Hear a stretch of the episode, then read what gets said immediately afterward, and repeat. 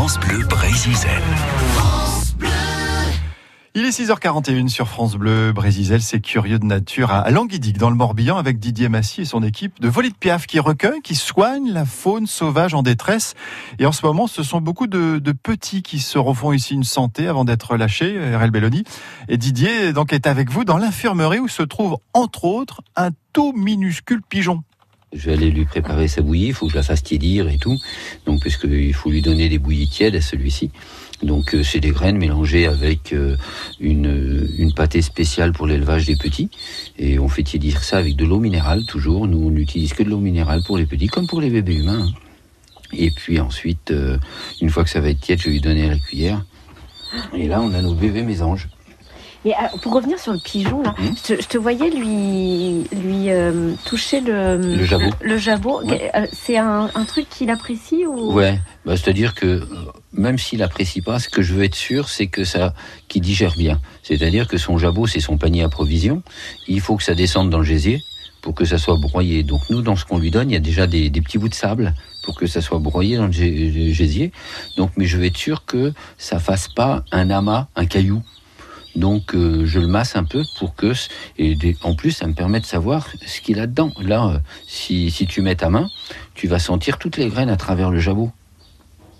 Vas-y, tu peux appuyer. Hein. Voilà, on sent toutes les graines à travers le jabot. On peut savoir combien il en a mangé encore. hein. C'est fou. Voilà. Puisque nous, euh, on, on a eu des, des pigeons sauvages qui ont niché, et ça m'a permis de surveiller et de voir et de photographier le nourrissage des parents, et de voir ce qu'ils donnaient, à quelle époque ils le donnaient et tout. Donc nous, on fait la même chose maintenant. Donc là, on est sur de la graine entière, alors qu'il est même pas plumé, quoi. Il a quelques plumes et tout, mais il a de la graine entière mélangée avec. euh, Et là, lui, ce qui, alors, il a faim. C'est c'est étonnant son bec et les, et, et les, les trous sous les yeux aussi. Là. Ah bah les trous, c'est les oreilles. Hein. Ouais. Ouais, ouais, parce qu'on n'y croit pas, mais ils ont des oreilles comme nous, heureusement. Donc. euh, Non, mais une fois que c'est recouvert de plumes, on, voit plus, tout ça, non Ouais, on voit plus tout ça. Donc, euh, mais moi, la première fois que j'ai vu ça, euh, je suis allé voir le kiné, euh, le kiné, le veto, et puis j'ai dit, j'ai un oiseau, il a des trous euh, dans la tête. Et le mec était plié en deux, quoi.